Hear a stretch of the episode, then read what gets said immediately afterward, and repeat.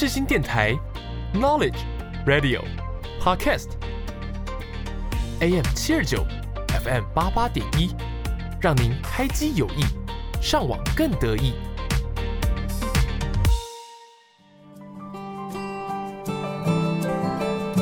朋友问：社会心理学学什么？我们学了社会学，也学了心理学。朋友说：“那就是社会学加上心理学嘛。”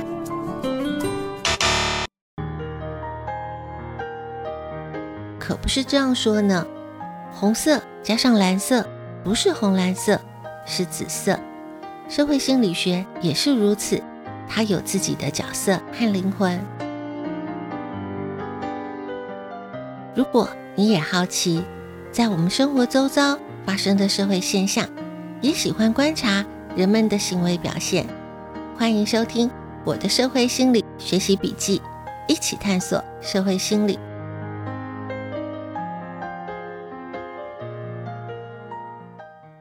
是人们的行为造成社会现象，还是社会现象影响人们的行为？我认为社会心理学可以找到解答。欢迎收听。我的社会心理学习笔记，一起探索社会心理。我是笔记主人周尔斯。我们在上一周的节目主题“刻板印象”当中有提到偏见。偏见说的是一种态度，是一种否定性的态度，但是并不代表一个有偏见的人就是坏人。千万别这么轻易的就把人贴标签了。毕竟我们每个人都会有偏见，那是因为我们的大脑。习惯使用直觉、快速的思考，容易透过简化的分类和架构来认识新事物，对事物进行判断和决策，甚至还会在判断之后再去寻找支撑这个决定的讯息，这就是确认偏误了。每一个人在成长的过程当中，透过人与人的互动交流，学习和吸收每一种社会类别的界限，以及每一种类别的成员应该要如何。各式各样复杂的新讯息就会不断的输入，这些新的讯息大多数是来自于家人、朋友、书刊、广播电视、社群媒体，而且这些讯息可能是已经经过了其他人的分类，本身就带有偏见的色彩，再加上我们自己的简化分类，偏见几乎就自然而然的烙印在我们的脑子里了。偏见绝对会带给我们判断事物上面的影响，这个影响可大可小。例如说，你认为发酵过的食物不是原型食物，不新鲜，这样的影响可能就只是你拒绝吃臭豆腐、纳豆之类的食物。但是，如果你认为科技公司需要的都是理工必须很强的员工，文科的人是没有机会的，或者是就算是文科的人进入了科技公司，待遇升迁也很差，这样的刻板印象和偏见，可能就会让你错过很好的工作机会。而公司在招募人员的时候，面试官如果不喜欢应征者的外貌、意见，就否定了他的一切，可能就会因此错过一位专业的人才。这些影响就大得多了。今天的节目，我们要把偏见的焦点关注在我们自己的身上，哪些偏见容易隐藏在我们的脑子里？那些让我们不容易察觉、有可能影响重大的偏见，我们要如何发掘它，不让它影响我们做出错误的决策和选择？今天的节目，我们透过一本书来讨论这个主题。今天的推荐好书是《深度洞察力：克服认知偏见，唤醒自我觉察，看清内在的自己，也了解别人如何看待你》。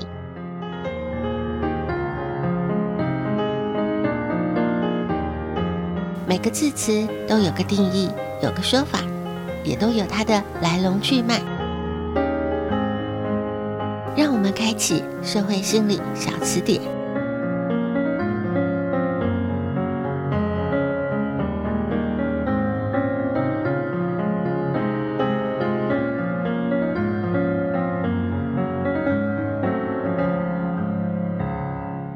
谈到偏见，我们必须先理解一件事。就是人人都有偏见。研究人性和道德行为领域的耶鲁大学心理学家布鲁姆教授的研究就发现，我们从婴儿时期开始就懂得从别人的行为分辨好坏，区分你我而形成偏见。研究团队是以六个月大的婴儿作为实验的对象，拿分别喜欢豆子和全麦饼干的两个玩偶，让小婴儿做选择。小婴儿比较喜欢和自己有相同口味的玩偶，而且看到另外一组玩偶被自己喜欢的玩偶欺负的时候，还会很开心。从研究结果发现，我们从还没有学会说话、走路之前，就已经懂得将看到的人事物进行分类，而且倾向对自己的同类比较友善，对不同类或者是陌生的对象比较容易产生敌意。布鲁姆教授认为偏见。并不是因为完全不理解事物所引起的，相反的，偏见是透过了经验累积、理性分析、归纳事物形成的刻板印象。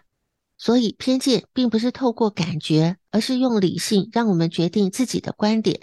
也因为这样，我们都容易认为自己的观点是对的，就算是有偏见，我们自己是不容易察觉到的。这也就是我们在上周提到的内隐偏见。内隐偏见存在于一个人的潜意识当中，没有被察觉到，也就不受控制了。这样的状态容易让我们成为一个自以为是的人。《深度洞察力》这本书的作者欧里希博士在一开始就提出这样子的问题：你真的了解自己吗？你知道别人是怎么看你的吗？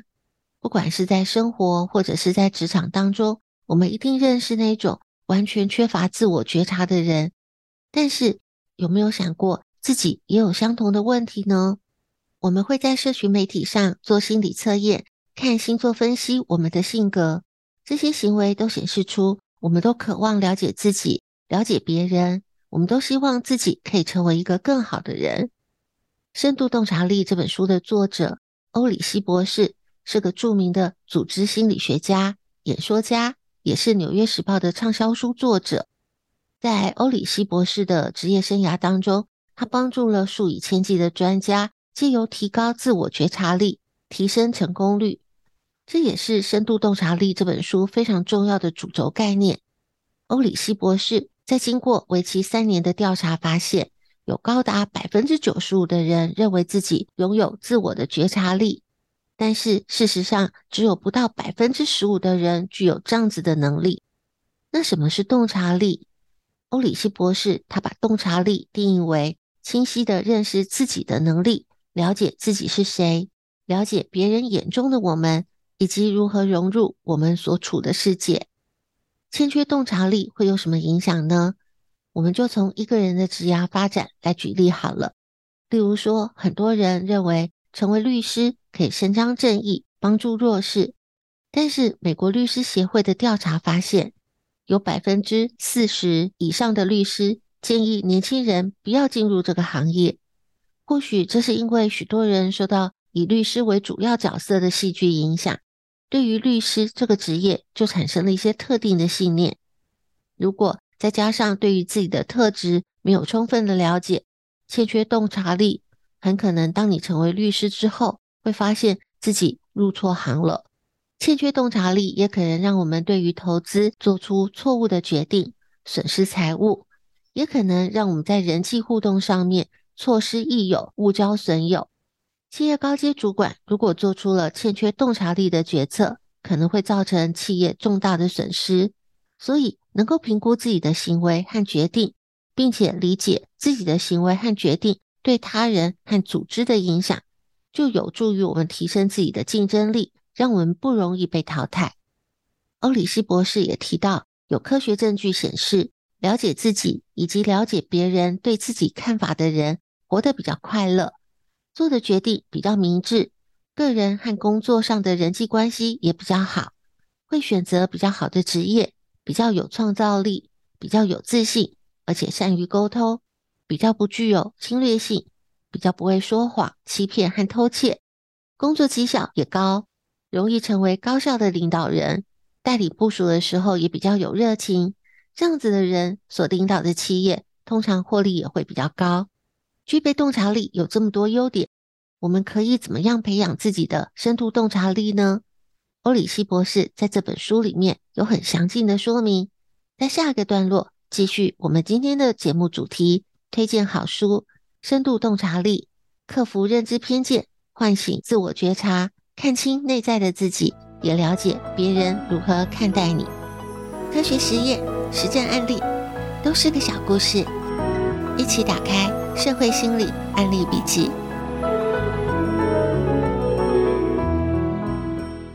欧里希博士透过研究，探索洞察力是不是具备了什么样的模式。研究的结果发现，有两个主要的自我察觉类别，分别就是内在洞察力和外在洞察力。研究还发现，内在洞察力和外在洞察力这两者之间未必是相关的。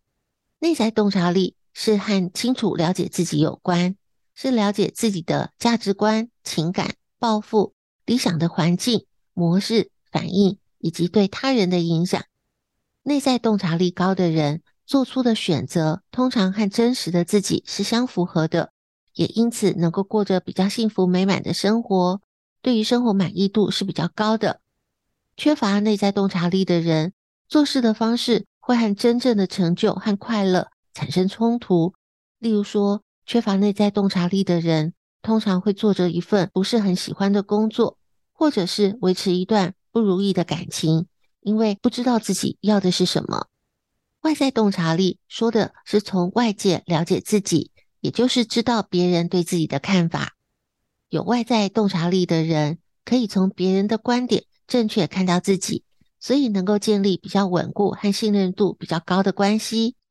外在洞察力低的人，通常和别人对他们的看法是脱节的，所以听到别人给他们回馈的时候，通常会非常的惊讶，甚至外在洞察力低的人。很明显会让人感觉到是一个自以为是的人，也就不容易遇到愿意勇敢告诉他们真话的人。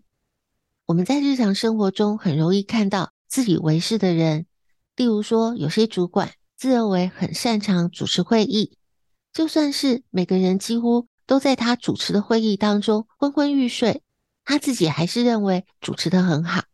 有些主管自以为是非常平易近人、和蔼可亲的主管。而事实上，他的部门团队成员是很害怕和主管沟通的。应用理性中心的共同创办人，也是一位非常受欢迎的演讲者盖勒夫。他的一个演讲主题：为什么你会认为你是对的，尽管你是错的？这场演讲获得了非常热烈的回响，在 YouTube 上面也有超过六百五十万次的观看。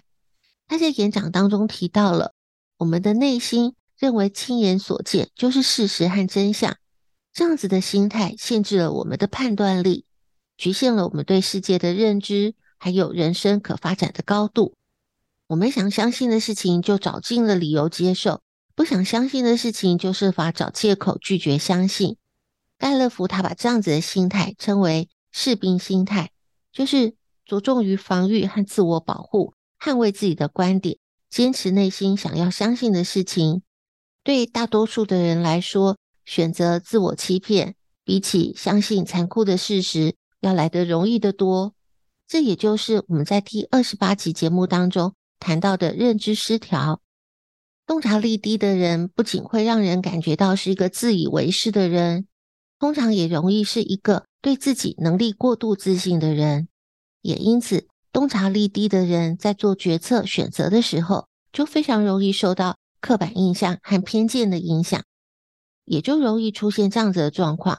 第一个是选择狭隘，非常容易用快速的分类来做决定，忽略了其他的可能性。第二个是会有确认偏误的状态，会只看支持自己假设的资讯。第三个是会受到短期情绪的干扰，就算事实已经摆在眼前，还是不愿意相信。第四个就是过度自信。认为自己一定可以预测并且掌握未来，不愿意调整做法。在现在网络科技发达的时代，我们对于许多事物的认识和认知，还会受到演算法的影响，在不自觉当中就形成了偏见。理论上，演算法它源自于数学模型，应该是一种公平的机制，所有的人都是基于相同的规则，不容易受到偏见的影响。但是事实上并不是这样的。数理模型一开始是被设计用来自动化批量处理讯息的特定程式。当它应用在心理、政治、经济、社会学这样子的领域的时候，在应用和诠释上，一旦出现了偏差，它反而会加重两极分化的现象。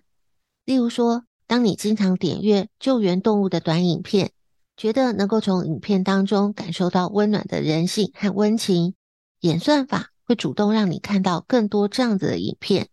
但是你可能不知道，因为这样的影片受到欢迎，有人为了拍摄影片，会刻意让动物陷在困境里面，来产出动物救援的影片。所以，如果有人意图刻意扭曲我们对于某些人事物的认知，演算法就很容易变成帮凶，而接受讯息的我们，可能在不知不觉当中，在内心就已经形成了刻板印象和偏见。也因此，科技越发达，我们越要培养好自己的洞察力。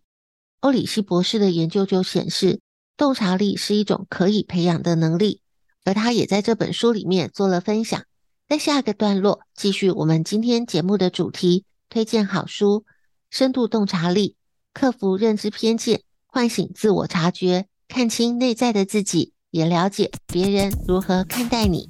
世新电台，广播世界魅力无限。世新电台，带你体验。我们是八三幺。现在收听的是世新广播电台，AM 七二九 FM 八八点一，广播世界魅力无限，世新电台带你体验。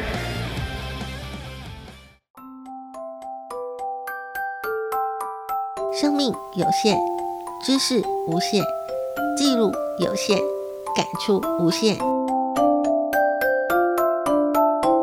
社会心理课外杂记。我们在上一个段落提到了，洞察力低的人在做决策选择的时候，就非常容易受到刻板印象和偏见的影响，容易出现选项狭隘，容易用简单快速的分类做决定，忽略了其他的可能性，还容易出现确认偏误的问题，会只看支持自己假设的资讯，还会受到短期情绪的干扰，就算是事实已经摆在眼前了，还是不愿意相信。而且还容易过度自信，认为自己一定可以预测，而且掌握未来，不愿意调整做法。面对这样的状况，我们可以有一些直接应对的方法。选项狭隘，我们可以采取扩增更多的选项，看到更多的可能性。而确认偏误，我们可以用真实的验证假设来了解真相。当我们意识到情绪来干扰了，可以尝试抽离自我的情绪。而如果是过度自信，我们要有勇气面对错误，才有机会可以修正。只是真的要做到这样，实在是不容易。甚至好不容易遇到愿意勇敢说真话的人，没有足够的洞察力，也会失去这个难得的机会。欧里希博士在书里面他就提到了，当我们收到外在回馈的时候，有非常重要的三个处理的步骤，就是接收、反省和回应。当我们能够接受外在给予的回馈，进一步在内心反省、理解和接纳，而且给予回馈者回应是很重要的。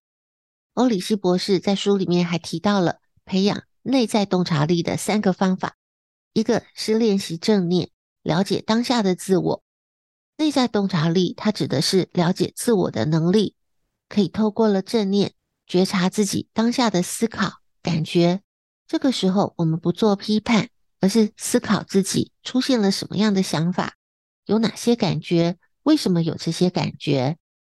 第二个是从不同的角度看过往的人生，更认识曾经的自己。培养洞察力，并不是单纯当一个旁观者，而是要从不同的角度切入思考，尝试换位思考，站在对方的立场，设身处地的思考，体会他人的情绪和想法。理解他人的立场和感受，而且站在他人的角度思考和处理问题，这会让我们更有同理心。同理心是在人际交往过程当中，能够体会他人的情绪和想法，理解他人的立场和感受，站在他人的角度思考处理问题的能力，这在人际互动上面是非常重要的能力。第三个是用奇迹式提问法来探索人生的可能性。这个方法很特别。什么是奇迹式提问法？奇迹式提问的方式是要透过一些想象，想象一个理想当中的自己，反思当下自己该做些什么。例如说，如果有一天早上提早一点起来，先到外面慢跑一个小时，回到家洗个澡，然后精神饱满的去上班，这样的话能够更专心、更有效率。为了达到这个状态。实际的行动就是要先培养早起的习惯，这就是奇迹式提问法。这样子的方法会让我们专注在行动上面，思考如何改善行动，而不是想着失败，让负面的情绪击败自己。欧里希博士在书里面也提到了提升外在洞察力的三个方法。第一个是进行三百六十度的回馈，外在洞察力是理解外在环境的能力。当我们收到了外在回馈的时候，能够接收、反省、回应，接下来我们就可以选对的人，问对的问题，使用对的程序，让我们可以持续接收到好的回馈，逐步提升我们外在的洞察力。欧里希博士在书里面提到，培养洞察力的方法是需要去执行和不断尝试的。我认为，只要牢牢记住两个很重要的关键。一定可以提升自己的洞察力，一个是好奇心，一个是独立思考的能力。如果我们对于身边发生的事情会经常的去思考他们的因果关系，一旦遇到了问题，我们会去发掘问题根本的症结。而如果我们学会发现别人身上的优点，看待人事物都可以是从这样子的角度去发掘，毕竟。站在巨人的肩膀上学习是最方便的学习，逐渐的，我们就会越来越容易放下自己的成见，消除隐藏在我们内心的偏见，做出客观的分析和准确的判断。期盼我们一起努力，培养自己的深度洞察力。节目的时间有限，知识无限。今天的节目内容是个抛砖引玉，还有很多相关的资料可以透过专题报道、研究文献、主题书刊。都能够帮助我们更进一步去了解，也欢迎在粉专分享你的笔记内容。透过知识的分享，我们一起成长。感谢听众朋友今天的收听，我们下次见。我很开心，因为努力生活，和你们分享荣耀的那一秒钟。如果难过，你肩膀最辽阔，你帮我带走乌云漫步的天空。如果生活少了。我，整天开着手机感到失落，因为我们都最想看到彼此灿烂的笑容。我懂星座，却没有人像我，真的喜欢一个人安静的自由。我做的梦，我坚持做到最后，就算我爬到云端，也继续做梦。我唱的歌，只希望能快乐，其他的我也不想要想的太多，因为我们都最想拥有自己最真的感动。听你说，听你说，我们同